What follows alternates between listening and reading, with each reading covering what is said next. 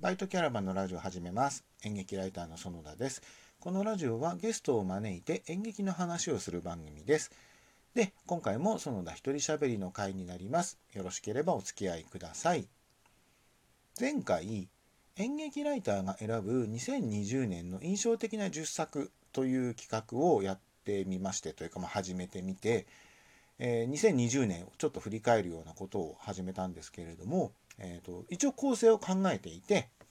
まず10作をリスト的に紹介する回を1回収録しましょうと。でその次にその10作について、まあ、コメントを交えつつ2020年をちょっと振り返りましょうみたいな、えーそういう構成を、えー考えております。でこれはそのリストを紹介した後の、えーそのコメントをいろいろ言っていく回にしようと思っております。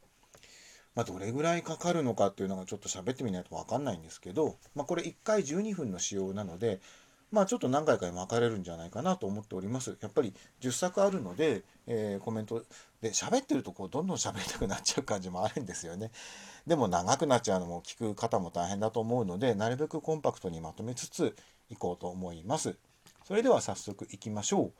まず、えー先ほどのリストで、え1本目に挙げた作品から、1月に僕が感激した「エブリ・ブリリアント・シングありとあらゆる素敵なこと」という作品です。翻訳演出が谷健一さんで出演が佐藤隆太さん、えー僕は東京芸術劇場で見ましたというあたりまで前回話したんですけれどもこれはですね、まあ、佐藤隆太さんの一人芝居なんですけど、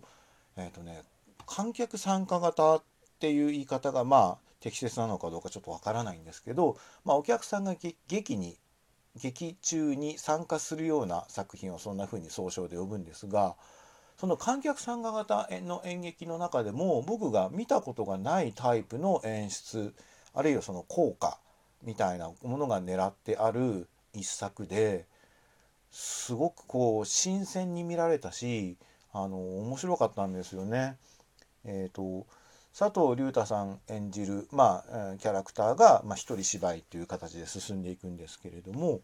まあ、お客さんにですねそのなセリフを言ってもらったり、まあ、ちょっと劇の中の、えー一役をやってもらったりちょっとしたアクションをしてもらったりっていうこういろんなこうお客さんにお願い事があるんですね。まあ、それをこう数字で振り分けてその数字が呼ばれたらそのセリフを言うとか、まあ、まあいろんなリあのルールがあるのでちょっと今それを細かく説明することはしないんですけど、まあ、とにかく観客参加型ってやっぱ難しいんですよね。お客さんもちょっと照れくささがあったりとかあのやっぱちょっといきなり劇の世界に一緒に入ってくれって言われてもちょっとハードルが高かったりもするんですけどこれは多分その演出もとっても自然に上手にお客さんを劇劇中に誘導してくれるしその佐藤隆太さんのその何ていうんですかねこう優しいキャラクター性みたいなものもとてもこう、えー演出と相まって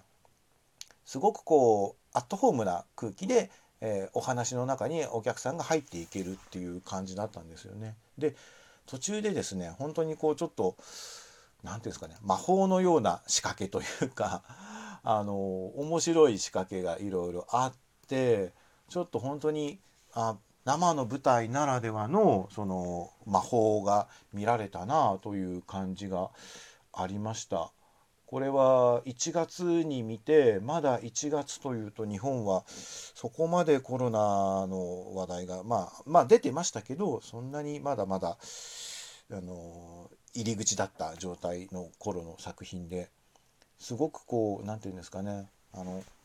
僕はまあコロナと全然関係なく見たんですけどやっぱりとてもこう励まされたというか心が温かくなった作品だったなというふうに、え思い出しております。見られてよかったなって今思いますね。でやっぱこれ喋ってるともう4分半ぐらい経ってるので危ないですねもっともう少しテンポアップしていければなと思います。まあそんなエブリ・ブリリアント・シングありとあらゆる素敵なことでした。え2本目は「手紙座の三々」という、えー作品を挙げました。えー、と2月に見ました東京芸術劇場でしたね。うん、2月の頃は、えーとまあ、コロナは結構いろいろうんなんかちょっと雲行きが怪しくなってきている時期でしたね。やっぱりちょっと今年その2020年を振り返るにおいてやっぱり演劇界の中でコロナっていうのは絶対にこう避けて通れない部分なのでどうしてもコロナのことをと絡めて喋ってしまうことをちょっと今回許していただければと思うんですけれども、まあ、この「さんさん」という作品は再演だったと思うんですがなんかねやっぱりこう力強い作品でで僕が一番こう印象的に残ってるのはやっぱ演出面なんですね。千田拓也さんの演出だったんですけれどもやっぱりえ手紙座というと長田さんの脚本っていうのが、まあ、一番の特徴だし一番のこう何て言うんですかね、えストロングポイントだと思うんですけれどもまあ、この作品だけに限らずなんでしょうが千田さんと長田さんがタッグを組んだ近年の作品はそういう傾向がどんどん強まってると思うんですけどその今まではその脚本をどういうふうにこう具現化するかとかあるいはどういうふうに劇中にこう仕立て上げるかみたいなことがやっぱり演出の主眼だったようにまあ僕には見えたんですがやっぱりこの「さんさん」という作品もそうだし近年の、えーと、千田さんの演出の作品はそうだと思うんですけど結構ねその脚本とこう共に火花を散らすというかやっぱりこうこうなんて真正面から脚本を受け止めてお互い切磋琢磨していい作品に仕上がってるみたいな印象がすごくあったんですよ。これあの江戸時代の話なんですけどやっぱその江戸時代の劇中に登場しないような、まあ、音楽であったりとかあのいろんなところでこうちょっとすごく挑戦的というかあの画期的な演出が多くてでもやっぱり見せるところはしっかり物語を見せてじっくりしっかり物語を見せてっていうやっぱその俳優さんも良かったですしやっぱこう力強い作品だなっていう気がしますね。まあ本当に脚本と演出がこれだけこう真正面からお互いをこう高め合おうとするとやっぱり作品はとっても強強固というか力強くなるんだなというのをすごく感じた一作でした。はい、えー、7分30秒どうなんでしょうかね。まあ次々いきましょう。えー、3本目、えー、これが4月に見た「未開の議場オンライン版」です。えーと、やっぱりコロナの影響で4月というと緊急事態宣言東京はですけど、え、緊急事態宣言が出ていて劇場が稼働できなくなってしまった時期だったと思うんですね。でこの未開の議場をオンラインで上演するんだっていう情報を僕は多分3月ぐらいだったかもしれないですけど、えー、ツイッターで見たんですよ見つけてその情報を。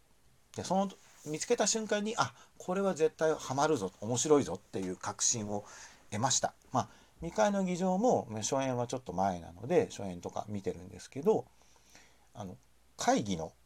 会議会議？会議でやってるか、まあ、会議のお話なんですねドラマなんですね。で会議の劇はやっぱりそのこれは Zoom っていうツールを使ったオンライン演劇なんですけど、まあ、Zoom もまあ会議ツールという言い方もできると思うしその会議の演劇脚本っていうのはやっぱこうオンラインにしやすいと思うんですね。Zoom は特にそうだと思うんですけど